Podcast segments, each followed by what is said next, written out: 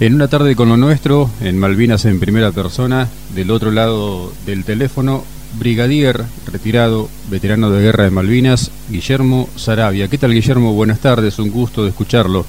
¿Qué tal Fernando? Un gusto para mí también. Bienvenido a nuestro programa y gracias por aportar su historia también de lo que aconteció en Malvinas. Nosotros solemos, cuando entrevistamos a un veterano de carrera, por ahí consultarle un poco acerca de, de sus orígenes, de dónde surgió la intención, la idea de sumarse a la fuerza que representa y bueno, en todo caso también hablar un poco de, su especialidad. ¿De dónde es oriundo, Guillermo? Yo soy nacido en, Capital Federal, aeronáutico desde el nacimiento, porque nací en el Hospital Aeronáutico Central en Pompeya. Mi papá era oficial, llegó al grado de oficial mayor de la Fuerza Aérea, ya fallecido. Eh, así que eh, más aeronáutico imposible. Mi hermano también, Modro mayor de la Fuerza Retirado, también nació en el Hospital Aeronáutico. Así que nuestro origen es bien, bien al lado. Después eh, vivimos mucho tiempo de, pequeño en un barrio aeronáutico, lo que actualmente es Ciudad Evita y que en su momento se llamó de varias formas, Ciudad General Belgrano, Ciudad Martín Miguel de Güemes y ahora nuevamente Ciudad Evita. Ahí hay un barrio aeronáutico y ahí hicimos nuestra infancia, nuestra escuela primaria, nuestra secundaria y de ahí salí en principios del 75, 3 de febrero de 1975 fue mi ingreso como cadete a la Escuela de Aviación Militar.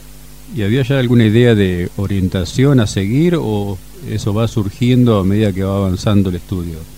Eso surgió en el quinto año, como le ocurre prácticamente a, la totalidad del, estudiante secundario, ¿no es cierto? Que está cursando su último año y tratando de descubrir cuál va a ser su vida. Así que en su momento yo sabía que algo fuera de casa iba a hacer. Quizás he empujado un poco porque yo quedé huérfano de madre de, muy chico, mi hermano más chico todavía, y eso también empuja un poco a criarse con mayor libertad y me, me veía partiendo hacia algún lado. En su momento, cuando había que decidirse por una carrera, si universitaria, terciaria o algo por el estilo, tuve dos inclinaciones y creo que me salió bien porque me considero un afortunado con 42 años de servicio en la fuerza, ¿no es cierto? Claro. En su momento presenté prácticamente en forma simultánea los papeles de ingreso a la Escuela de Aviación Militar en Córdoba y a la Escuela Nacional de Náutica, acá en el puerto de la ciudad de Buenos Aires, para Marina Mercante. Así que en cierta forma se descubría la impaciencia juvenil de no tener definido bien el tema. Irme me tenía que ir de mi casa, eso estaba decidido. Claro. Pero podía rumbear para la Marina Mercante o para la Fuerza Aérea. Creo que no me equivoqué, creo que no me equivoqué porque quedé desde el punto de vista profesional totalmente satisfecho con lo que hice de mi vida, ¿no? Una capacitación muy intensa y muy abarcativa en la Escuela de Aviación Militar, uno imagina. Sí, sí, sí, sí, porque aparte uno cuando ingresa en la Escuela de Aviación Militar, como le sucede a la mayoría de, los chicos que llegan a, con 17 años, algunos con 16, que llegan a la escuela, por lo menos en mi época, ahora están ingresando con edades un poco superiores, pero en ese momento estábamos prácticamente la gran masa de ingresantes provenía directamente del egreso de la escuela secundaria. Hay muchos entramos sin saber realmente a qué nos asomábamos, ¿no es cierto? Con muy poco conocimiento de la vida que nos esperaba y realmente una vida difícil, una vida dura de cuatro años, pero eso se manifiesta enseguida, ¿eh? enseguida uno se da cuenta si es para uno o no. Claro. Aquel que iba con el pensamiento único de, volar y, el glamour del vuelo, transformarlo como forma de vida, rápidamente se desengañaba porque ser de fuerza aérea y tener carácter militar no se condice solamente con el hecho de sentarse a volar y cerrar la página del día una vez que el avión aterrizó. No, para nada. Eso es una consustanciación muy grande con la vocación de servicio que uno tiene. Así que bueno, yo en su momento pertenecía a la escalafón aire de la Fuerza Aérea y, mi promoción fue en el año 78 cuando hicimos el CAM del curso de aviador militar como cadete de cuarto año. Mi promoción fue la primera después de muchísimos años, de décadas, en que los cadetes no volaban. Antes los cadetes, cuando comenzó la Escuela de Aviación Militar en Córdoba, el cadete volaba desde muy temprano, o sea, en segundo año ya comenzaban, el primer año era de nivelación, segundo año se comenzaban con las primeras nociones de vuelo y las primeras experiencias, y tercer y cuarto año el cadete ya volaba y egresaba de la escuela de aviación ya como aviador militar. Después eso cambió, fueron cuatro años de formación aeronáutica militar, con mucha formación académica, y recién se volaba una vez que se egresaba como alférez y se hacía el curso de aviador militar como alférez en primera. Claro. Luego en el año 78 se comenzó con la vieja escuela a volar siendo cadete y en cuarto año iniciamos nuestro curso de aviador militar y ahí pagamos el pato de muchas décadas de no funcionar de esa forma, varios de nosotros que fuimos separados de vuelo porque las condiciones que teníamos naturales eran inferiores a las de otros compañeros y había que cubrir determinada cantidad de vacantes. De todas formas no, no me sentí frustrado, ¿eh? porque yo mismo me daba cuenta que me costaba y que en cierta forma, como me lo dijo uno de los instructores de vuelo que recuerdo en su momento, me, me decía, mira, vos ahora me odiarás porque te estoy poniendo una nota baja en vuelo, pero pensá que te estoy salvando la vida. Y yo creo que me salvaron la vida. ¿eh? El vuelo, el vuelo militar no es el vuelo de placer que uno puede llegar a hacer en un aeropuerto. Así que ese convencimiento de que realmente mis alas iban a ir por otro lado, lo tuve siempre después de la separación de vuelo. No lo tomé como un fracaso, lo tomé como un reenrutamiento. ¿Y la especialidad que definitivamente elige llega después del egreso como alférez? Claro, correcto. La promoción mía, que es la promoción 44 de la Escuela de Aviación Militar, egresó en octubre del año 1978. En general los egresos se producen en diciembre, cuando finaliza el, año, como en todos los institutos, en todas las escuelas. Pero en el año 78, si vos te recordás, hacia esa época estábamos yendo hacia el conflicto con, por el canal de Beagle con Chile. Así es. Eso hizo que se adelantara el egreso de la Escuela de Aviación Militar para el mes de octubre y nosotros, los alfereces recién egresados, fuéramos a las distintas unidades de la fuerza a reemplazar a los oficiales subalternos que debían desplegar hacia el sur en distintas unidades para prepararse por el posible conflicto con Chile. Así que a mí me tocó, junto con un grupo grande de compañeros, ir a Merlo, al grupo 1 de Vigilancia Aérea Escuela, y permanecer hasta lo que fue el final del conflicto, que por suerte no sucedió. Y ahí fue donde conocí la unidad de radar madre de la fuerza, ¿no es cierto? Y donde empezó a germinar la semillita de, decir, bueno, esta especialidad tiene mucho que ver con el vuelo, es una especialidad muy operativa, me gusta el tipo de, de actividad que realiza. Así que ahí me fue mi primer contacto y ahí me, podemos decir, me enamoré de la especialidad, ya que me acompañó durante toda mi carrera. Claro, una especialidad también con características muy especiales, muy exigentes, uno imagina por lo complejo, ¿no? Es muy abarcativa también. Exactamente, porque el curso dura un año, eso se, ha mantenido a través de los años, ha cambiado, por supuesto se ha ido renovando el curso de oficial de vigilancia y control aéreo, y consta de dos partes bien diferenciadas, una parte técnica y una parte netamente operativa. El radar de por sí es un equipamiento complejo que necesita tener una base técnica para comprender su funcionamiento y poder hacer el mejor uso del equipo, ¿no es cierto? Sí. Eso implicaba una serie de materias basadas en, la electrónica de la época que permitía optimizar el uso del radar en forma operativa. Y la segunda parte del curso, más intensiva sobre todo en el segundo semestre, era ya entrar en el manejo y el aprovechamiento del, equipamiento radar para el control de los aviones, ¿no es cierto? Donde ya la práctica sobre simulador y la práctica sobre vuelos reales ya era cosa de todos los días, cosa de salir del curso en diciembre cuando se egresaba con una capacitación mínima que permitía entonces entrar a la rutina de la unidad, a la rutina del grupo de vigilancia y control aéreo, con sus despliegues, sus controles diarios con distintos tipos de aeronaves, etcétera, que a través de los años va formando todo el bagaje de conocimientos que hace a que un oficial de vigilancia y control aéreo pueda hacer toda su carrera dentro de la especialidad, ocupando los distintos cargos. Claro. En esa época, ¿en qué condiciones tecnológicas estaba Argentina en cuanto a radar?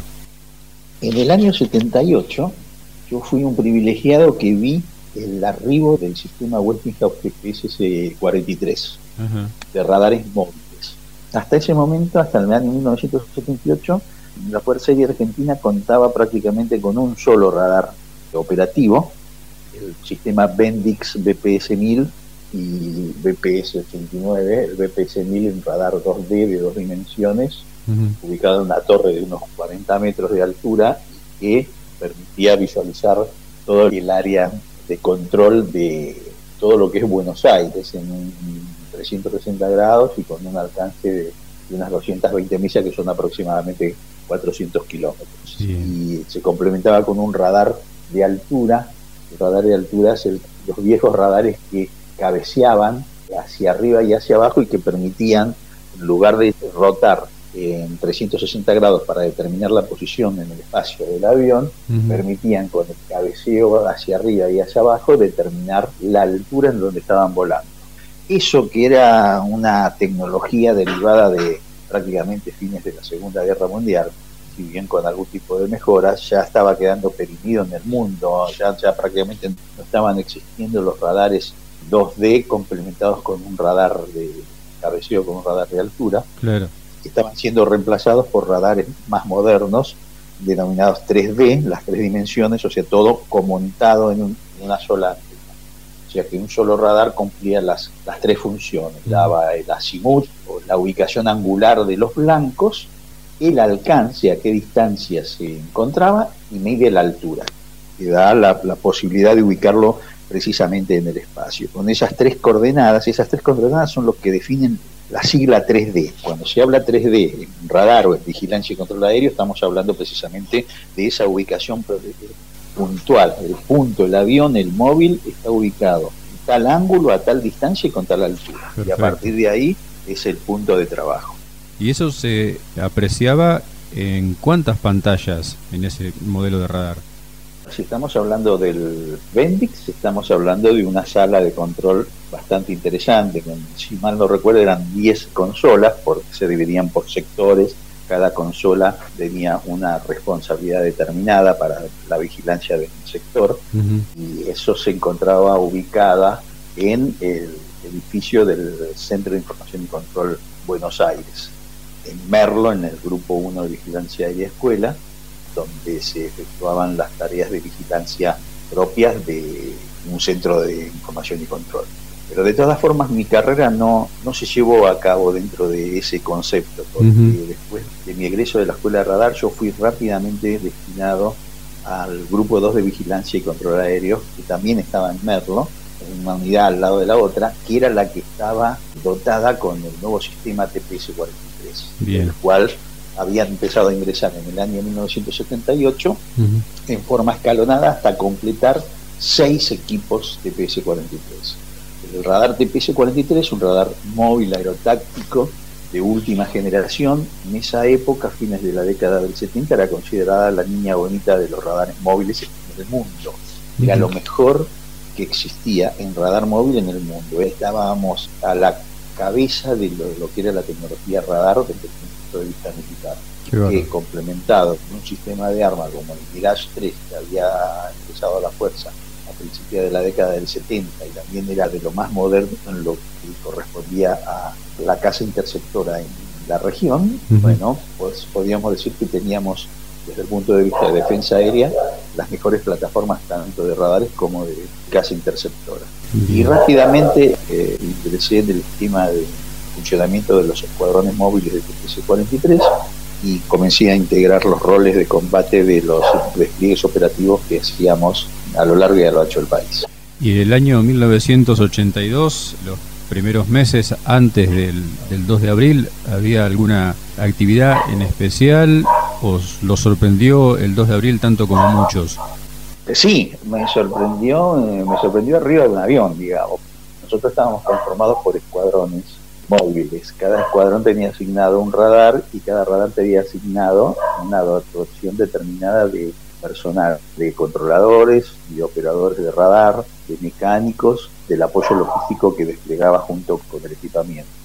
Y el primero de abril entramos de turno nosotros. No sé si el primero de abril o unos días anteriores, no era calendario el tema, pero hacía unos pocos días entrábamos nosotros en lo que sería el turno o el alerta de, despliegue. Quiere decir que si salía algún despliegue a algún lado del país, por ejercicio o por eh, alguna operación real, ese era el escuadrón que debía desplegar. Y bueno, nos tocó a nosotros desplegar, así que hacia fines de marzo ya teníamos la orden de prepararnos para desplegar en cualquier momento, pero no teníamos el, mejor dicho, sí teníamos el destino. Eh, lo que pasa es que era un destino mentiroso. Nosotros estábamos preparando todo según la orden de operaciones que hemos recibido para desplegar a una localidad en la provincia de Santa Cruz llamada Gobernador de Begores, que queda justo en el medio de la provincia de Santa Cruz llegando a las estribaciones de la zona de los lagos hacia la cordillera. Y ahí era donde teníamos previsto este, desplegar. Entonces nosotros preparábamos nuestra salida en base a ese lugar. Lo primero que me llamó la atención cuando nos preparamos para desplegar era que íbamos con la configuración de radar más completa de todas. en general no salíamos con la completa porque era muy compleja, era con una cabina técnica, la antena de radar, una cabina operativa, más grupos generadores de lo que acostumbrábamos llevar y un refuerzo de dotación que nos parecía que éramos demasiado, a mí me parecía que éramos demasiado para lo que teóricamente iba a ser un, un operativo, pero bueno, no pensé más allá de eso y la realidad me golpeó cuando estábamos llegando a Comodoro Rivadavia la noche del primero de abril, mm. cuando bajamos en Comodoro Rivadavia, si mal no recuerdo, fue en ese lugar que el jefe de escuadrón, que iba a cargo del radar, el entonces mayor Silva, reunió a toda la dotación y nos explicó cuál era realmente nuestro destino al día siguiente. Ya no se podía ocultar más porque fue llegar a, la plataforma de la de aeródromo de Comodoro Rivadavia y bajar la rampa del 630, cuando bajamos de la rampa del 630 del Hércules, había un movimiento en plataforma y en pista impresionante de la cantidad de aviones que estaban movilizándose y preparándose para el cruce del 2 de abril, ¿no es cierto? Claro. Así que ahí fue donde nos enteramos. Hicimos noche en el Hotel Comodoro Rivadavia, porque los casinos estaban llenos ya con tripulaciones y otros aviones, y durante la mañana del 2 de abril cruzamos creo que en el segundo o tercer C-130 que aterrizó, aterrizó la, primera mitad de nuestro escuadrón con ya parte de nuestro radar mm. eh, para ser instalado en Puerto Argentino. Así que fueron de las primeras unidades que tuvieron establecimiento allí en la zona de Puerto Argentino. Sí, sí, sí, yo recuerdo que cuando llegamos, cuando llegué en el primer avión, los dos que ocupaba el escuadrón, por la cantidad de cosas que llevábamos, en la plataforma de la pista de Puerto Argentino había un par de compañeros míos que pertenecían al grupo de operaciones especiales de Fuerzas Aéreas, que habían tenido a su cargo el tema de, asegurar la, aerostación, la pista y todo lo demás. Ellos, ellos habían llegado en el primer C-130. Estaban sentados en la plataforma un grupo de Royal Marines que eran los que se habían capturado en la zona, supongo, y que los se estaban custodiando porque iban a ser mandados al continente eh, en el C-130 donde habíamos llegado nosotros, así que fuimos de los primeros en llegar. ¿Cómo fue el procedimiento de instalarse en esos dos aviones que me cuenta? ¿Iba personal o personal y equipamiento y se instalaron allí en la zona de la pista? Como te comenté antes, la configuración con la que desplegamos fue la más completa. Sí. se llevaba mucho más equipamiento del que acostumbrábamos a desplegar inclusive llevábamos carpas, cosa que nunca, nunca había sucedido porque en general nos arreglábamos con el alojamiento en las unidades, en, alguna unidad militar o en algún hotel de la zona, porque nosotros desplegábamos por relativamente pocos días, una quincena más o menos. Pero esta vez una de las cosas que nos extrañó sí fue el tema de llevar las carpas que duraron nada, porque después del primer viento que se levantó, las carpas comenzaron a cruzar el, el Atlántico Sur rumbo a Australia o Nueva Zelanda. Todavía deben estar navegando en el océano.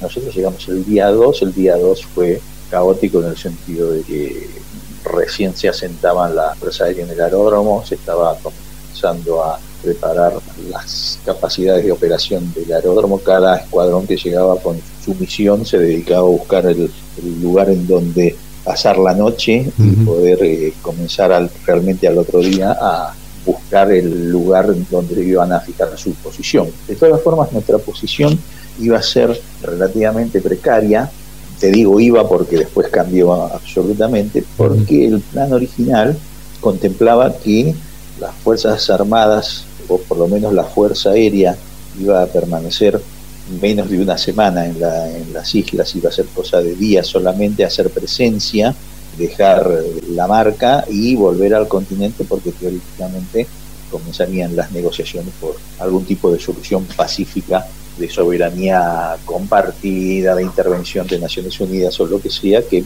como sabemos no prosperó y que llevó al deterioro de las relaciones hasta llegar al conflicto. Así es. Así que el día 3 comenzamos a buscar el lugar donde instalarnos. El primer gran problema que teníamos era la conformación del suelo, con la mm. famosa turba esponjosa que no permitía un asentamiento fijo y seguro, de, sobre todo de equipamiento pesado, que necesita un anclaje determinado para poder funcionar. En el caso del radar es sumamente específico porque es una tremenda antena de 3.500 kilos que tenía que ser bien asegurada con sus anclajes al suelo y permitir un movimiento estanco en cuanto a la sensibilidad de su asentamiento, que se necesita un terreno realmente firme. Pero bueno, nos arreglamos en preparar una zona del aeropuerto, nos ubicamos más o menos a unos 800 metros de la pista, en una zona bien descampada y con un horizonte radar bien plano para poder observar bien.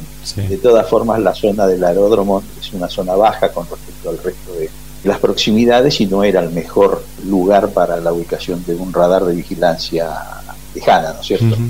Así que los primeros días, desde los primeros días de abril hasta el día 12, operamos en el aeropuerto. Ahí sufrimos muchísimo el tema del viento, porque no había protección, estábamos tanto hacia el norte como hacia el sur, estábamos a merced de los vientos del mar. Y con ráfagas muy fuertes, el radar una de las principales flaquezas que tiene es la afectación del viento si es que no se tiene un radomo, y en el caso un radomo es una como una bola gigante que cubre el radar y permite que siga operando a pesar de, las condiciones meteorológicas. Un radomo generalmente se instala sobre la antena de un radar fijo porque es una obra de ingeniería que exige permanencia y exige determinados ajustes que no pueden ser hechos para un radar móvil. Así que al nosotros no tener la posibilidad de utilizar un radomo, teníamos la limitación del viento, que cuando superaba los 35 o 40 nudos de velocidad, hacía que tuviéramos que detener la operación por el esfuerzo mecánico de la antena. Si la antena se orienta hacia el, hacia el viento, no hay problema porque sigue la línea del viento, no sufre mecánicamente hasta determinadas velocidades, mm. pero cuando la antena rota va enfrentando el viento con distintos perfiles y esos perfiles van trabajando mecánicamente de forma violenta hasta poder producir alguna rotura mecánica que va, podría dejar el radar fuera de servicio. Entonces, a determinadas velocidades de viento, nosotros teníamos que parar la rotación de antena y esperar que bajara la intensidad del viento para volver a incendiar. Eso fue el, principal problema que tuvimos prácticamente durante todo abril. Tuvimos muchos cortes por viento. Después en mayo eso fue superado. Bueno, y a partir del 12 de abril, nosotros al ver que ya la situación iba para largo y cambiaba radicalmente, acuérdense, el 12 de abril ya la flota británica estaba navegando hacia acá, entonces se decidió el cambio de posición buscando un lugar en donde primero tuviéramos mayor posibilidad de supervivencia tanto a las condiciones meteorológicas como a los posibles ataques de los británicos sobre la posición del radar. Y después obtener una mejor posición para el apoyo de las operaciones aéreas. Recordate que yo había comentado que el aeropuerto no era un buen lugar desde el punto de vista horizonte radar. Estábamos en un lugar bajo, nosotros necesitábamos un lugar un poco más alto y libre de obstáculos para poder ver bien, sobre todo las actividades de los vuelos rasados. Así que nos mudamos a un lugar seleccionado en el sur del pueblo, en las últimas estudiaciones, cuando ya iba subiendo en una pequeña pendiente que nos permitía tener una visibilidad en los 360 grados bastante aceptable, salvo algunas zonas donde hacia el noroeste y hacia el norte, donde los cerros próximos nos formaban lo que en el, vocabulario radar se llaman el cláter terrestre, que producían rebotes de la superficie del terreno y que empastaban la pantalla de los controladores. Pero este, dentro de todo conseguimos una posición bastante buena, sobre todo porque teníamos libre todo el sur y el este, que era de donde venía la amenaza británica de la flota. Y a partir de que nos ubicamos ahí ya no nos volvimos a mover. Nos ha contado de bueno dos cabinas, una cabina técnica, de la antena con alguna descripción por allí que era giratoria. ¿Cómo estaba compuesto ese radar que puso la Fuerza Aérea en Malvinas? Para ubicar a la audiencia, para ubicar a quien nos escucha, las distintas partes del radar, ¿cómo es un componente de radar?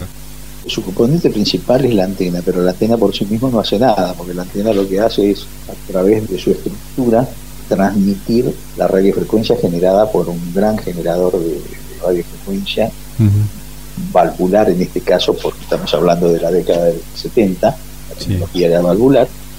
Esa generación de la radiofrecuencia se transmite a través de la antena hacia el espacio y permite recoger el rebote o el eco de todo lo que se está moviendo en distintos ambientes, ya sea aéreo, terrestre o marítimo.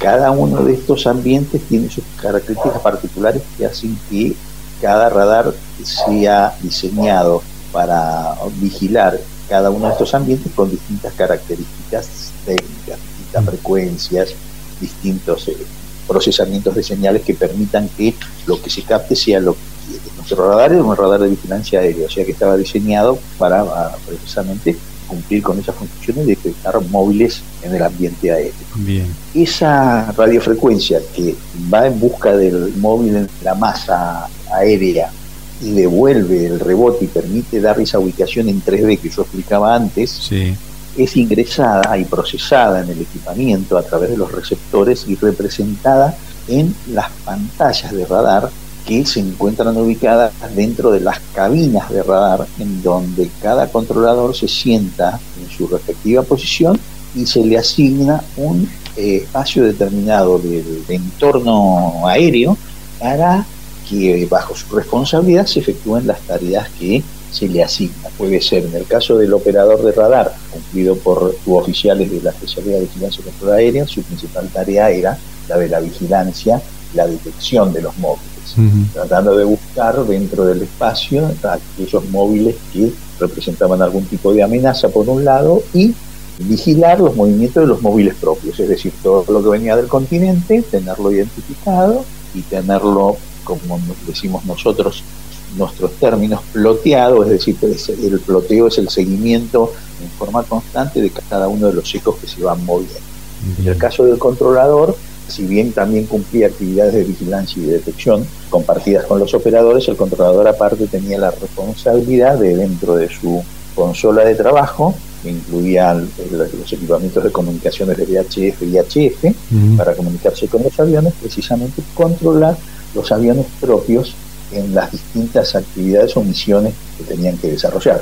O sea que el controlador se comunicaba con las formaciones de aviones casas que interesaban en la isla a cumplir determinadas misiones o con los aviones de transporte que venían en cumplimiento de las misiones de apoyo logístico trayendo personal, material, munición y todo lo necesario durante el puente aéreo a las islas. Eso sería guiarlos en los lugares seguros de vuelo, digamos.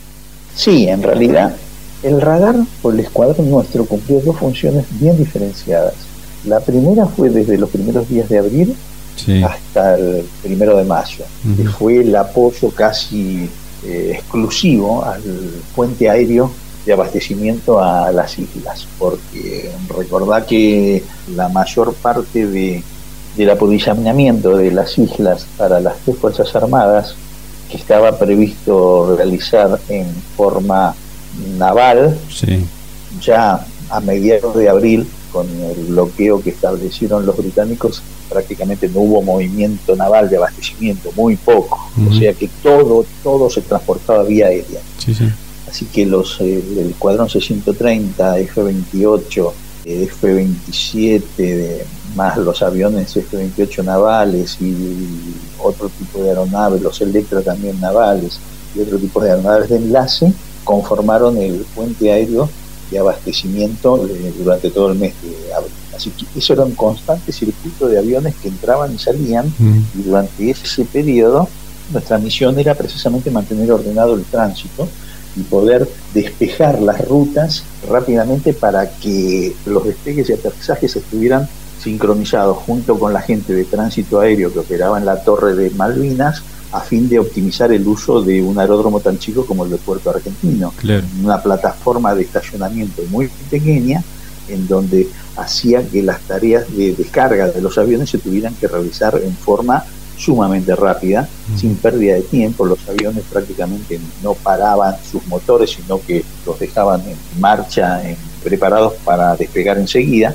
Y esa fue la principal tarea que se desarrolló durante este primer momento. El primero de mayo ya cambió absolutamente todo. El primero de mayo hicimos el clic en nuestras cabezas de estar ya operando en situación de combate y ya las operaciones pasaron a ser casi exclusivamente de combate, a pesar de que el puente aéreo con los C-130 y con los F-28 de la aviación naval se mantuvo hasta el fin del conflicto. El 90% de la actividad nuestra con aviones propios era con los aviones de combate. Dos etapas completamente diferentes. Ese primero de mayo, eh, en horas de la madrugada, fue una bisagra en la historia de Malvinas. ¿Cómo lo vivieron ustedes desde el sí. Nosotros lo vivimos con la sorpresa que lo vivieron todos. Si bien había alguna sospecha, no, no, no nos llegó en ningún momento que yo recuerdo, por lo menos a mi nivel. Te voy a recordar que yo era teniente en ese momento, o sea que no tenía acceso a información más que la que me correspondía por el tipo de tarea que yo estaba realizando. Yo era un controlador, o sea que a mí el día me lo consumía la operación, estar sentado en el radar y controlar todo lo que ponían a mi mando. Así que no, yo sinceramente no recuerdo de que se nos haya alertado que estuviésemos a punto de sufrir algún ataque específicamente ese primero de mayo. Si bien hay mucha bibliografía que habla de que sí, que se sabía, que se estaba preparado, no estábamos preparados, porque si hubiésemos estado preparados lo hubiésemos podido de alguna forma prever o prevenir. No recibimos una alerta externa que nos permitiera determinar que justamente esa madrugada nos, íbamos a atacar. Recordar que nosotros, el, radar nuestro veía hasta los 400 kilómetros, las 220 millas. El primer ataque se realizó con un avión Vulcan que salió de la isla de Ascensión, en frente de la costa de África, que voló creo que 16 horas en total entre ida y vuelta o un poco más para arrojar las primeras bombas en la pista de Puerto Argentino el primero de mayo.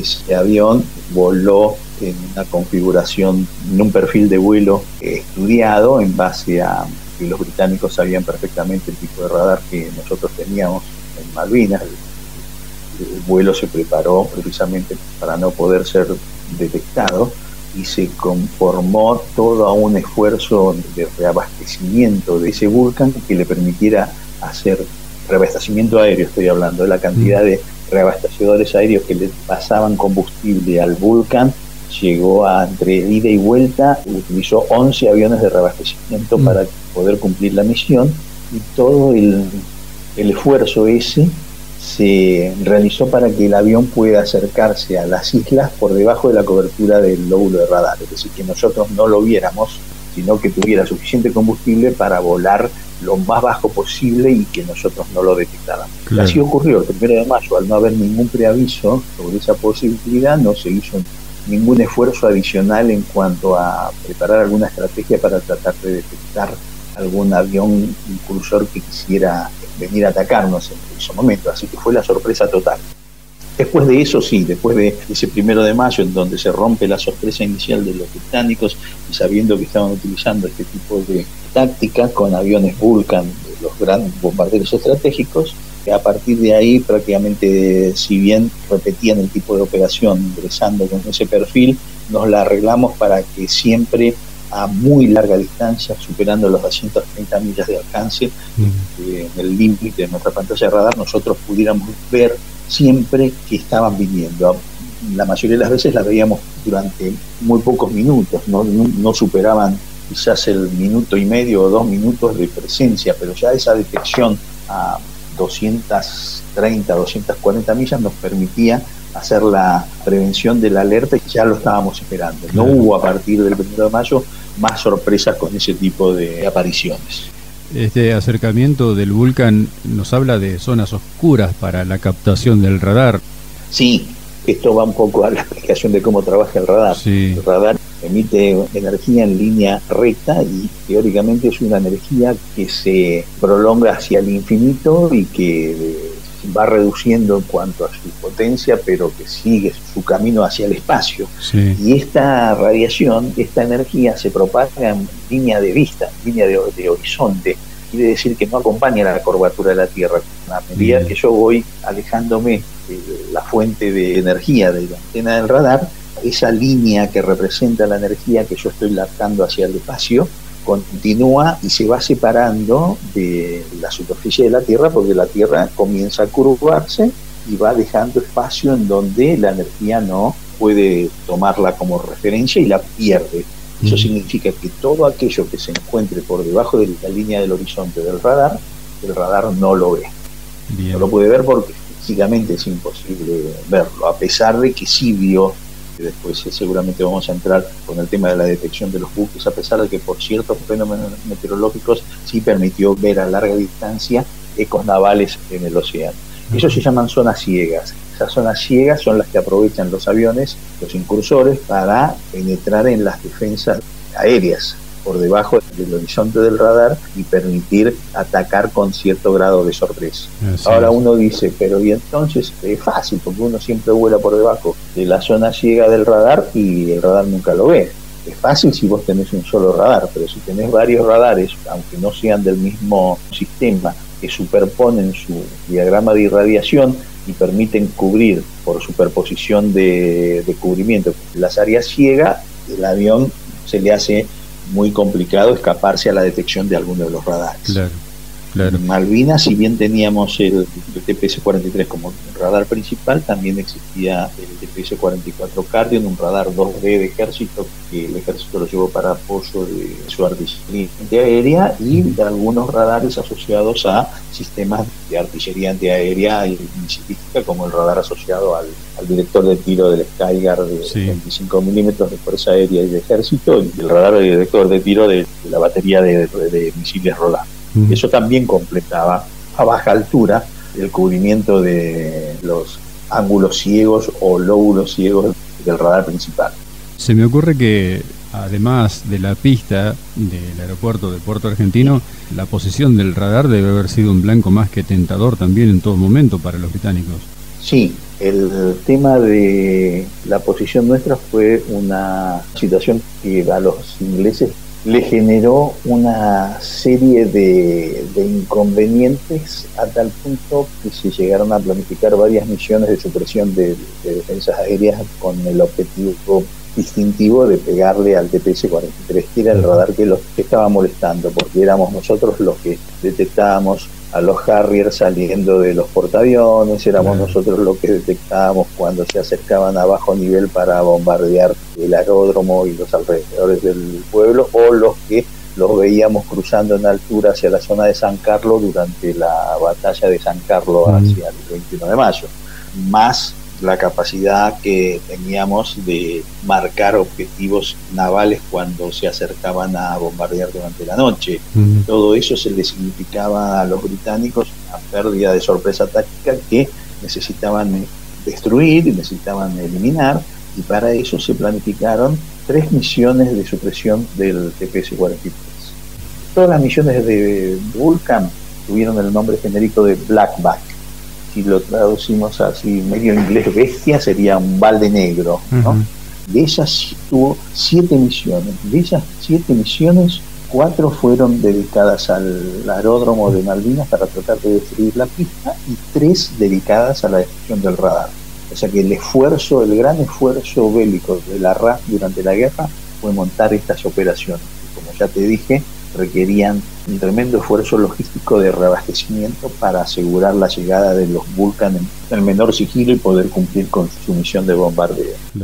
De las cuatro misiones al aeródromo, una fue abortada en vuelo por problemas de equipamiento y las otras tres fueron las que se llevaron a cabo en el primero de mayo, que fue la mm. que tuvo un éxito relativo porque logró colocar una bomba, una bomba en uno de los laterales de la pista que afectó parte de la pista pero la Blackback 2 y la Blackback 7, que son las otras dos misiones que se volaron para destruir el aeródromo, fueron un completo fracaso porque todas las bombas cayeron fuera de la. Y de las otras tres misiones Blackback, la 4, la 5 y la 6, que fueron las dedicadas a destruir el TPC-43. La 4 también tuvo ser abortada por la rotura de una probe de reabastecimiento. La probe es la lanza por donde pasa el combustible. La probe de reabastecimiento de uno de los aviones tanqueros al Vulcan que se rompió y tuvieron que abortar el vuelo unas 6 horas antes de llegar a Puerto Argentino. Y después las 5 y las 6 que sí llegaron a las islas. La Blackback 5 fue la que también tuvo un éxito relativo porque la madrugada del 31 de mayo a las 5 menos 20 de la mañana logró lanzar dos misiles antirradiación de Reich donados generosamente por la Fuerza Aérea de los Estados Unidos a los británicos que no tenían misiles antirradiación. No solamente le dieron la capacidad, sino que les proveyeron la librería de datos electrónicos del TPC-43 para que los misiles puedan ser cargados con los datos que necesitaban para guiarse hacia el objetivo, lograron disparar dos misiles que impactaron a 8 y a 10 metros de la antena. Esos misiles hacer antirradiación son muy direccionales y van directamente a la antena porque buscan la fuente emisora de la radiofrecuencia y se montan sobre esa fuente como guía para pegar. Esos misiles nos produjeron una salida fuera de servicio hasta el día siguiente, hasta el primero de junio, por roturas de cables de transmisión de señal, la rotura de parte de la antena, de la bocina de los canales receptores y de transmisores, y todo eso se cambió durante el transcurso de un día y al otro día estuvimos nuevamente en servicio. Y finalmente la última misión de los Blackback contra nosotros, que fue el 3 de junio, repitieron la operación esa fue la más sencilla de conjurar porque ya los teníamos bien determinados en cuanto a su trayectoria y las tácticas de corrida final de tiro y todo, así que en ese sentido nosotros ahí lo pudimos jugando al gato y el ratón, prendiendo y apagando emisión del radar, logramos que consumieran el tiempo necesario para emprender el regreso y abortar el lanzamiento hacia nosotros, pero obtuvieron un blanco secundario, tenían cargada la librería de los vectores de tiro de los Skygar, de la artillería antiaérea de 35 milímetros y el radar director de tiro de una batería de ejército quedó encendido y le brindó al, al Vulcan un blanco rentable para que le pudieran lanzar dos misiles cargados con sus características técnicas y hicieron impacto y lograron destruirla matando una tripulación de cuatro hombres que estaban en la cabina, lograron el abatimiento de ese director. Bueno, esas fueron las más conocidas de las operaciones de supresión de defensa aérea contra nuestro radar. Después hubo un par de intentos más con armas más convencionales, pero que bueno, quedará para más adelante para otra historia. ¿Y la estación de radar tenía defensa en cuanto a posibles ataques de manera física también y de manera electrónica? Sí, la manera electrónica es las propias contramedidas electrónicas del radar, pero que en el caso de, un ataque con misil antirradiación no, no eran efectivas. Las contra contramedidas electrónicas del radar se basan más que nada en evitar las interferencias electrónicas a través de disruptores o a través de generadores de ruido, perturbadores, pero no, no estaban dedicadas a evitar el lanzamiento de un misil antirradar.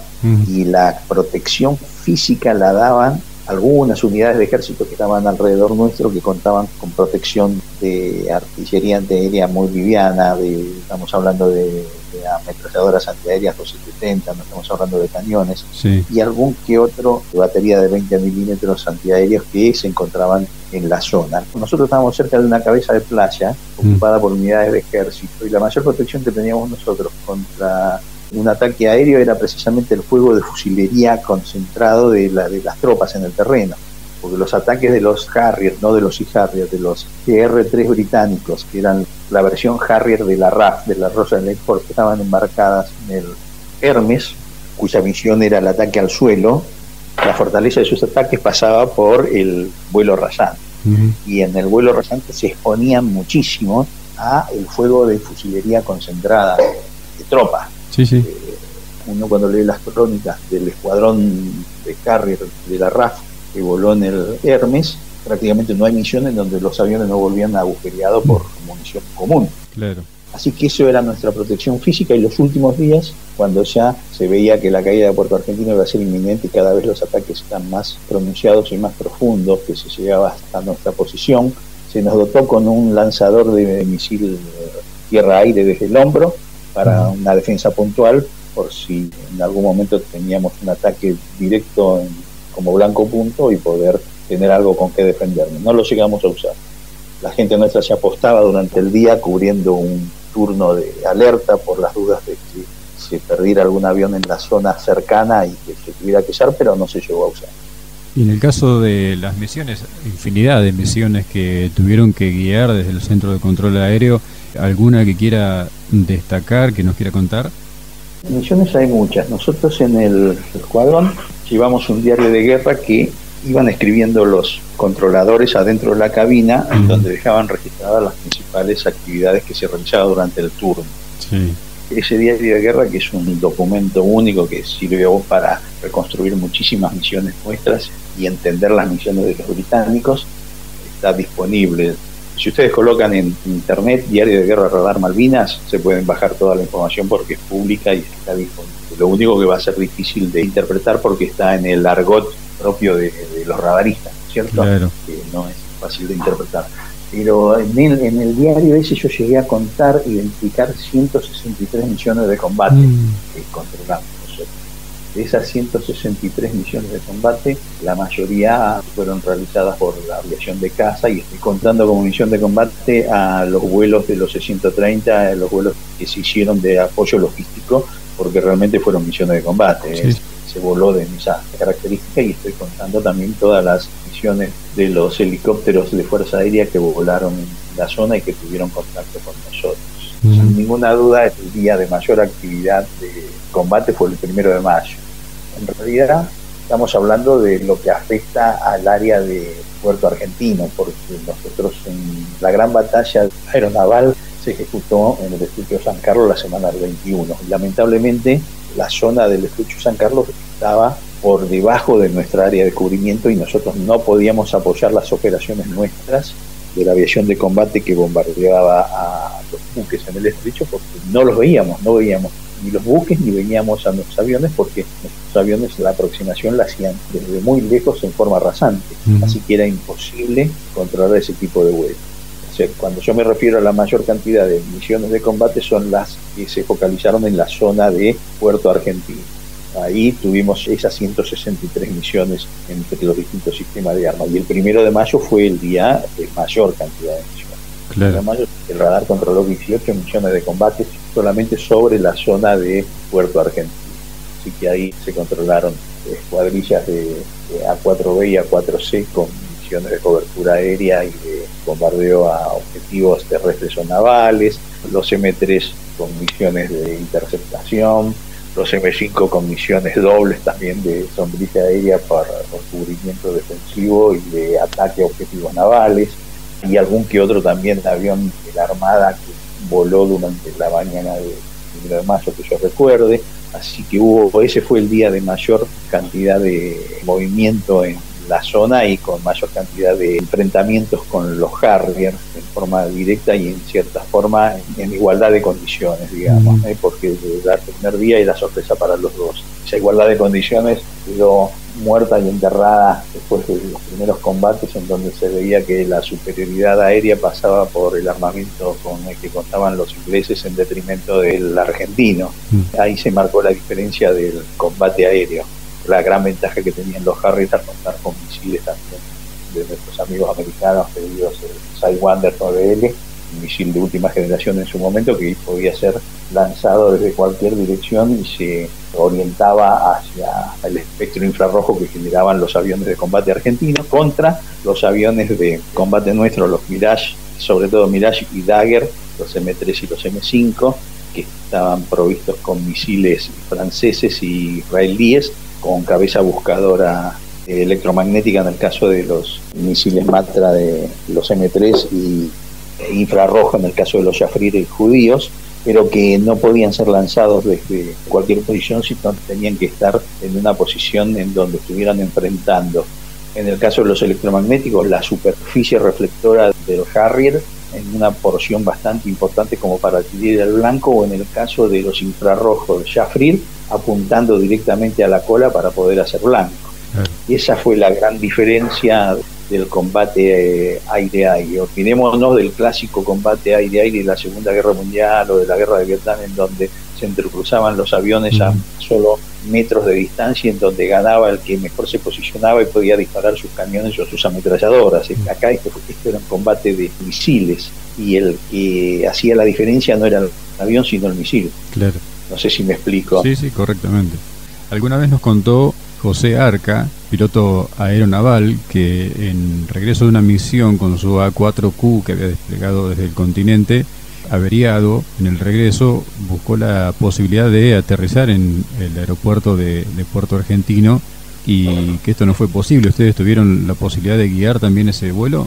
Sí, esa recuperación de la 4Q de Arca la hizo el primer teniente Masochi, uno de mis compañeros, un controlador, estaba de turno precisamente, y coincidió con que yo estaba en el aeropuerto y vi todo el procedimiento de sección controlada que hizo el piloto.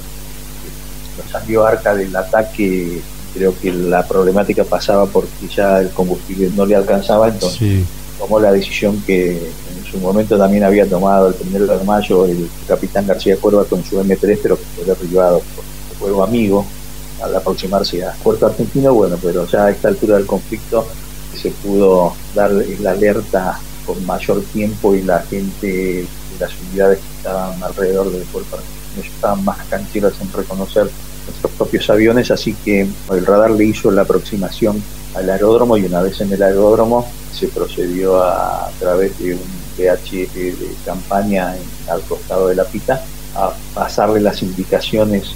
Lo primero que se hizo fue comprobar si realmente el avión estaba en condiciones de aterrizar. Una pata del de aterrizaje no bajaba o directamente le faltaba. Eso yo no recuerdo porque yo sí me acuerdo perfectamente de haber visto el avión configurado con dos patas, la principal y una lateral al ver que no había caso de, que bajara la tercera pata, lo que se decidió fue proceder a una eyección controlada que se hizo sobre la vertical del aeródromo, el avión configurado para que siguiera su vuelo y se fuera hacia el mar, no cayera sobre la zona del aeródromo, y el piloto configurado para hacer una eyección en las mejores condiciones posibles. No hubo problema, fue una eyección controlada sin problema, enseguida fue rescatado Recuerdo que yo estaba al lado del vicecomodoro Ian Arielo, que era uno de los oficiales, era piloto de A4 que estaba destinado en la base de Malvinas y que le fue cantando la, emergencia y la preparación para la eyección. ¿Y el derribo de García Cuerva, cómo fue la situación?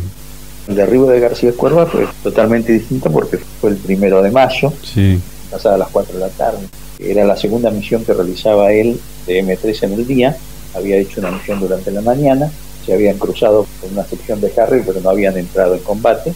Cada uno después de los cruces volvió a su respectivo aeródromo de recuperación, los Mirage al continente y los Harrier al portaavión. Y a la tarde sí hubo una interceptación clásica porque no había otra forma de interpretarla ni no había otra posibilidad de ejecución ya que tanto los dos Mirage de Fuerza Aérea como los dos Harrier el Invencible estaban siendo guiados por sus respectivos controladores de radar. Así que en cuanto uno lo ponía a los Mirage en posición favorable para el acercamiento, para una interceptación, el controlador inglés ordenaba las maniobras a los británicos para que enfrentaran a, a los Mirage y cuando los si Harry se colocaban en una posición más favorable, era el controlador argentino el que maniobraba con sus aviones para sacarlo de esa posición incómoda. Así que, indefectiblemente, a una distancia bastante prolongada, bastante larga, entre ellos se perfilaron los dos para la interceptación frente a frente, el cruce de frente. En ese primer cruce frente a frente, uno de los Harriers derribó al Mirage del primer Perona, que por suerte pudo eyectarse, y después el García Cuerva se entrelazó en un combate aire-aire de cercanía con uno de los Harrier y en determinado momento evolucionaron de tal forma que ninguno de los dos obtuvo ventaja sobre el otro y dieron por terminado el combate. Los Harriers pegaron la vuelta hacia el portaaviones y García Cuerva, chequeando el combustible que había consumido, se dio cuenta rápidamente que con el uso del postcombustión, o sea, de la aplicación de vuelo supersónico durante las maniobras de combate, había consumido más del combustible que necesitaba para tener lo mínimo para llegar al continente, así que solicitó autorización para aterrizar en la pista de Puerto Argentino. La pista de Puerto Argentino tenía la distancia justa y necesaria como para que entrara en caso de una emergencia y en un caso normal, pero con muchísimas previsiones, que pudiese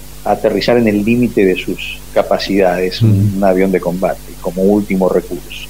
Pero esto no estaba contemplado dentro de las reglas de empeñamiento que se habían fijado para este tipo de casos. La regla de empeñamiento que se fijó para un caso de, un M3 que no llegaba al continente y que no había forma de recuperarlo era que hiciera lo que hizo Arca, que buscara una posición segura, controlada y se pudiera hacer una eyección y que lamentablemente, bueno, el avión lo que valía era la vida del piloto y el avión se perdiera, era un avión, hierro pero el capitán García Cuerva se negó en tres oportunidades a eyectarse, se sentía capacitado para recuperar el avión y aterrizarlo en la pista y volver después al continente y no perder una máquina. Mm. Así que después de la tercera vez que se le ordenó eyectarse y que se veía que él estaba decidido a venir al aterrizaje, el Centro de Información y Control de Malvinas, que es el puesto comando, digamos, de operaciones de la Fuerza Aérea, autorizó a que lo trajéramos al aeródromo y lo lleváramos al procedimiento de aterrizaje. Cuando estaba haciendo el procedimiento de acercamiento, de norte a sur, atravesando la ría de frente Puerto Argentino, la bahía, el avión fue confundido a pesar de que se había ordenado el alto el fuego y se había avisado a todas las unidades de artillería antiaérea de las zonas que el avión que estaba ingresando era un avión propio.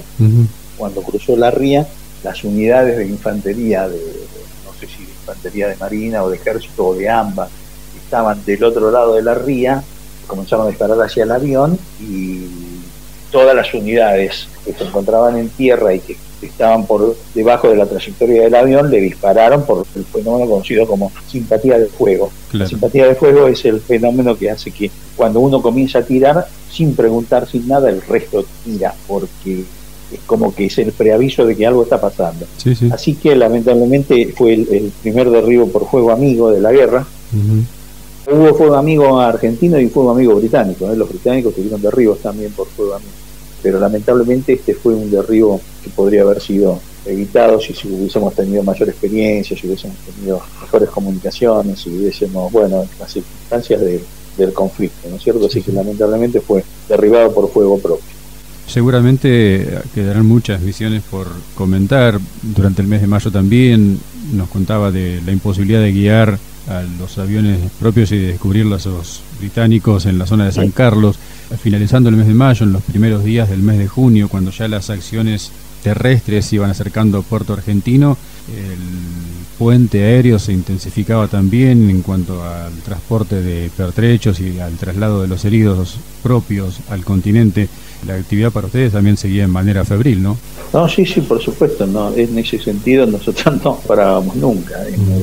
Durante la batalla de San Carlos, inclusive, la tarea nuestra, en cierta forma, nosotros sentíamos la impotencia de no poder visualizar a los aviones propios entrando a, en el estrecho San Carlos. Sí visualizábamos nos dábamos cuenta de que algo estaba ocurriendo porque veíamos en altura a las patrullas aéreas de combate de los Harriet que cruzaban en altura por sobre nosotros, fuera del alcance de la artillería antiaérea y se dirigían a la zona del estrecho San Carlos para brindarle protección de patrulla aérea de combate a los buques y los veíamos desaparecer. Quería decir que los tipos cuando llegaban a la zona de San Carlos ya descendían y iban en busca de las formaciones nuestras. Pero en ese, durante esa semana lo que nosotros hacíamos era continuamente lo que en la jerga nuestra se llama radiodifusión.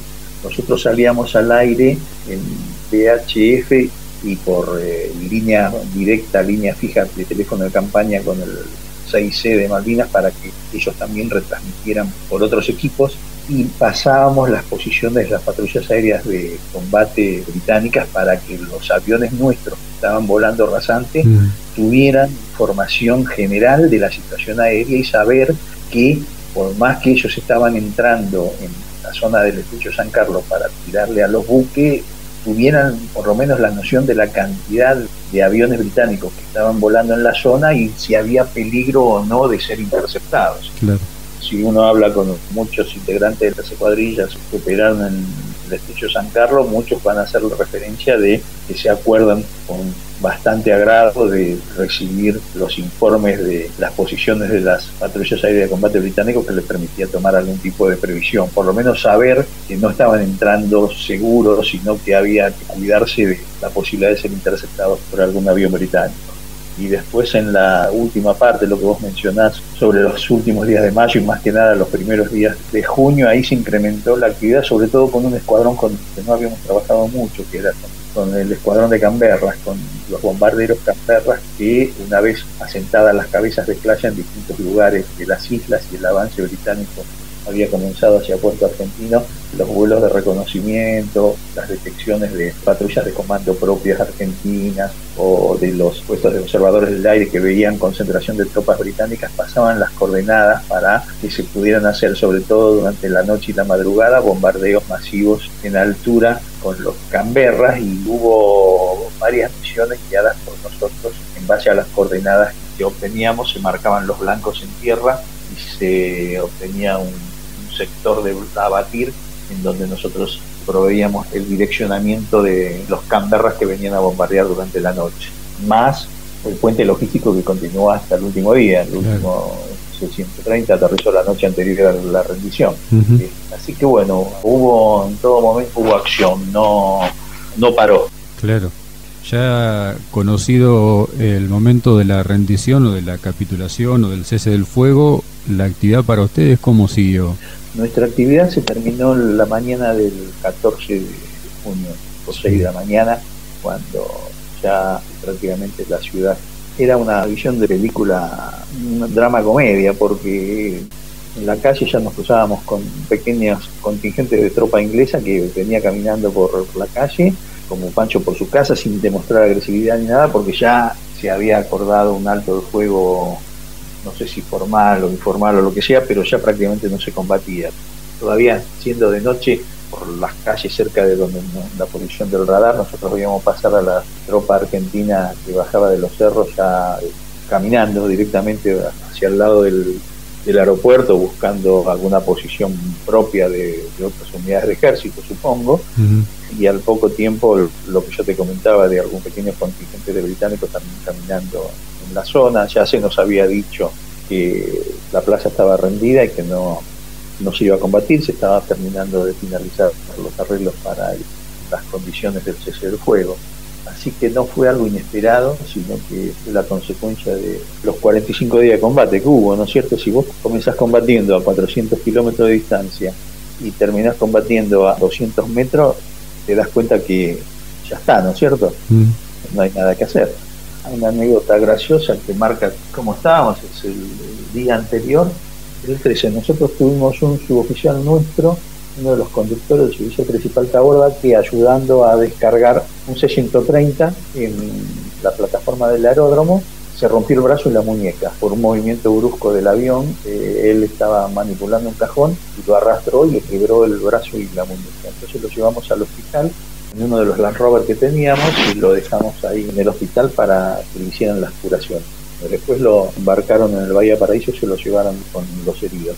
Bueno, lo dejamos en el, hospital y después de unas horas lo fuimos a ver. Fui yo con el primer teniente Romero, el otro de los controladores, fuimos en el Land Rover a verlo y cuando íbamos en el camino del radar hasta el hospital que quedaba, con él 6, 7 cuadras, 8 cuadras como mucho, en determinado momento nos cruzamos con nuestro Land Rover y nos miramos y éramos, en el Land Rover nuestro estábamos nosotros y en el otro Land Rover había dos ingleses que nos miraron, nosotros los miramos en sentido contrario, nosotros íbamos hacia afuera del pueblo y ellos iban hacia adentro del pueblo, no, no, no tuvimos reacción de nada, ni ellos ni nosotros, estábamos prácticamente en la puerta del, del hospital. Cuando bajamos en el hospital, en la puerta del hospital había soldados ingleses heridos, esperando para ser eh, atendidos. Pasamos al lado de ellos.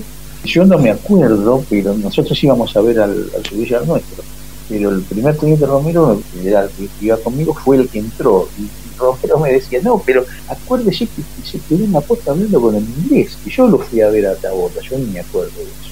Mm. Y debe haber sido que no me llamó tanto la atención de que ya en el hospital ya estaban operando y atendiendo a heridos argentinos como ingleses. todavía estábamos, estamos hablando del 13, ¿eh? no estamos hablando del 14, estamos hablando del 13 y estamos hablando de ocho cuadras, a 8 cuadras del puesto comando de las fuerzas argentinas. Así que eso te pinta, eso te pinta Sí, sin dudas. Las unidades de combate, las unidades de tierra, inutilizaron sus armas, rompieron sus fusiles, los cañones también, los de artillería. ¿Qué se hizo con el radar una vez establecida la rendición? el radar lo que hicimos fue dejarlo fuera de servicio para impedir el uso inmediato. Igual no creo que lo pudieran haber utilizado porque no era un material de dotación de los ingleses. Porque la orden que se recibió en principio fue destruirla. Entonces nosotros ya teníamos destinado determinada cantidad de armamento para ser utilizado para destruirlo, pero a último momento llegó la orden de no destruir nada porque había que ver cuáles eran las condiciones después de la rendición. Se suponía o, había estado corriendo la posibilidad de que después de un arreglo se devolvieran cosas ridículas, ¿no? porque ¿quién te devuelve algo que, que ganó en la guerra? Bueno. El tema es que se nos ordenó no destruirlo, pero nuestro jefe dio la orden de no destruirlo, pero sí de inutilizarlo. Así que lo que se hizo fue sacar del radar las plaquetas de distintos subsistemas y romperlas y destruirlas tirándolas por el campo, cambiar los conexionados de, de varios subsistemas, cosa de que si se ponía en marcha se quemara rápidamente porque estaban derivados a otro tipo de voltaje. En el caso de los generadores se llenaron los tanques de combustible con bolsas de azúcar para que la puesta en marcha quedaran inutilizadas. Igual también sobre el tablero de alimentación también se le cambió el conexionado. Y después en tambores de 200 litros colocamos toda la documentación que teníamos, sobre todo lo que se refería a, los controles de vuelo, las, los indicativos, frecuencias, características de las misiones, todo, y más documentación técnica, diagramas y mapas y coberturas, todo, y le prendimos fuego. Y ahí nos quedamos esperando las órdenes de repliegue al aeropuerto para comenzar nuestra vida de prisionero. ¿Cómo fue esa vida de prisionero y cómo salvaron las eh, anotaciones que hoy nos contaba que tenían de las distintas misiones y demás? Bueno, las anotaciones, vamos a empezar por el tema de las anotaciones. Desde el último soldado hasta el brigadier castellano sabíamos que Puerto Argentino le quedaban horas nada más de supervivencia, porque nosotros veíamos los combates a centenares de metros nada más. No, no, no, hacía falta ver otra cosa. Y entonces la noche anterior se tomó la previsión enviar, como nosotros teníamos de primera mano la información de cuando llegaban los 630, en el último 630 que llegó, llegamos a enviar el diario de guerra al continente con un suboficial de nuestro que volvía replegado en el 630, que había estado desplegado en el terreno como observador en un puesto de observador del aire. Así que se lo sacó de la cabina. La última anotación fue el día 13 a la madrugada y llegamos a sacarlo en el último 630. Y ahí logramos algo que fue ahora para reconstruir la historia, es valiosísimo porque ahí hay información táctica para hacer dulce de leche, todavía la seguimos explotando después de 39 años, ¿no es cierto? Siguen, siguen, siempre apareciendo cosas. Y la otra parte de la pregunta no me acuerdo. ¿Cómo fue la situación de prisionero de guerra? Ah, no, fue una situación muy, muy, muy tranquila porque las fuerzas británicas dejaron en funciones a los mandos argentinos. O sea que la, organización del primer campo de prisioneros corrió por parte de los propios argentinos que se movilizaron cada uno bajo su componente, ejército con ejército, armada con armada, fuerza aérea con fuerza aérea. Se dirigió a la zona de acantonamiento en el aeropuerto, en la zona del aeropuerto. Ahí se concentraron todos. Ahí estuvimos no me acuerdo si dos o tres días. Por ejemplo, los oficiales conservamos el armamento para mantener eh, en cierta forma una especie de... Vos sabés que el armamento para en la vida militar es símbolo de mando, entonces el hecho de que los oficiales conserven su armamento significaba que la estructura militar teóricamente todavía respondía a sus jerarquías y que estaba más o menos organizado. Y a los dos o tres días, no me acuerdo si fueron dos o tres días de estar en el aeródromo, comenzó la repatriación en grandes contingentes en buques hacia el continente. Lo que hacían los británicos en un checkpoint en el ingreso del pueblo, porque después teníamos que volver a hacer el camino hasta el pueblo para embarcar en los buques. Había distintos checkpoints y en distintos checkpoints los británicos seleccionaban cuando veían oficiales o les interesaba por el tipo de uniforme, por la tira, por lo que sea le llamaba la atención, mm. los separaba y con eso formaron un contingente de prisioneros de guerra, a la cual tuve el privilegio de pertenecer y que fuimos llevados después que salieron los buques, nosotros nos quedamos en Puerto Argentino un par de noches y de ahí nos llevaron al famoso frigorífico del establecimiento de San Carlos, frigorífico enorme destruido que estaba en el estrecho de San Carlos, donde se conformó el campo de prisioneros argentinos. Ahí estuvimos 15 días en el frigorífico y de ahí nos embarcaron en un buque de pasajeros, el Saint Edmund, en donde permanecimos primero fondeados en frente de Puerto Argentino una semana, 10 días, y después el 14 de julio llegamos a Puerto Madryn con los últimos prisioneros. Creo que éramos 700 entre todos, que eran los que habían quedado como resguardo este, de prisioneros de guerra en Puerto Argentino hasta que terminaban de firmar las condiciones del cese de fuego.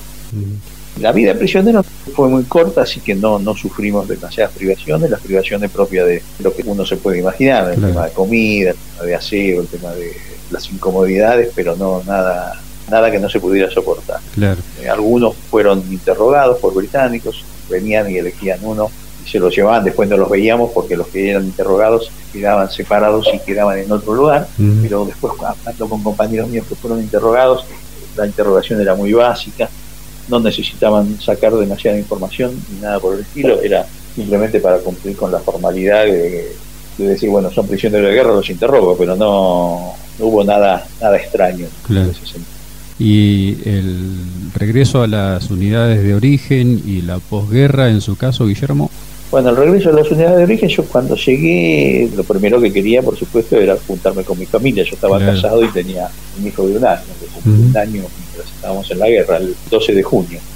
Y el, regreso no fue traumático, no hubo un clic o un crack que se produjera por lo menos en, ese momento. Cuando volvimos enseguida nos liberaron, no tuvimos que quedar a la revisación ni nada por el estilo, sino que lo primero que hicieron fue darnos unos días de licencia, creo que fueron tres semanas o algo por el estilo y cuando regresé a la unidad nos incorporaron como a la rutina, ¿no es cierto? normal de la unidad. No hubo algo especial, lo que se sentía era una sensación de que los que habíamos vuelto de la guerra no, no hablábamos de la guerra, y los que habían estado en el continente, estaban en la unidad, no nos preguntaban. Era como que habíamos quedado estancados en el tiempo.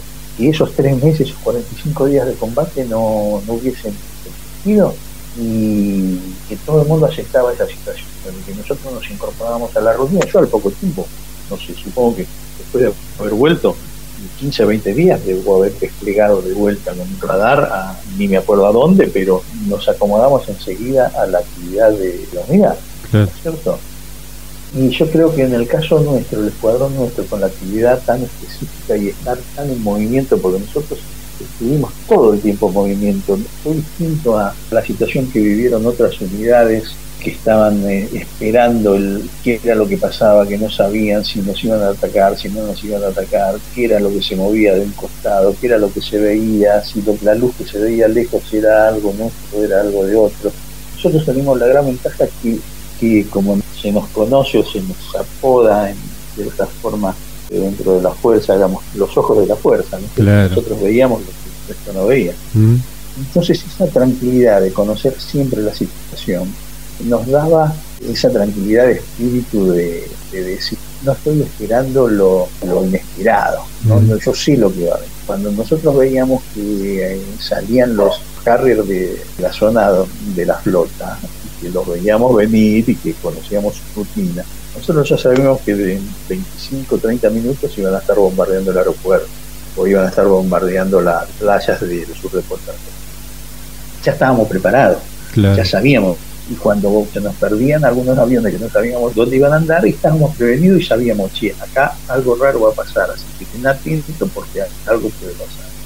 Esas situaciones de saber qué es lo que se viene, o por ejemplo, cuando las fragatas se acercaban a bombardear durante las noches, hacer el bombardeo naval de ablandamiento. Sí. Nosotros prácticamente dos horas antes de que la fragata comenzara a tirar, ya sabíamos que nos iban a bombardear, mm. porque las veíamos, tenía, llegaba un momento determinado que entraban dentro del área de cubrimiento radar y sabíamos cuánto tiempo una fragata navegando cerca de la costa con muy baja velocidad, 5, 8 nudos, 10 nudos, tardaba una eternidad en colocarse en posición de tiro. Bueno, todo ese tiempo a nosotros nos daba la posibilidad de acomodarnos mentalmente y aparte no solamente nosotros, sino la tranquilidad que tenían en, la zona en saber que cuando llegaba la fragata, por lo menos todas las unidades contaban con suficiente antelación el alerta de saber que en una hora, media hora, 45 minutos iban a empezar a caer bombazos en la zona. Claro.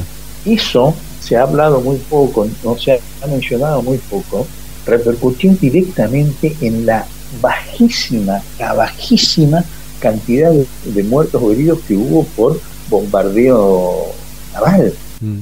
La cantidad de munición naval que se tiró sobre la zona del aeródromo y sobre las posiciones de ejército y infantería marina durante la noche fue impresionante y sin embargo todo el mundo tuvo la posibilidad de conseguir una cubierta lo suficientemente protectora como para evitar bajas masivas.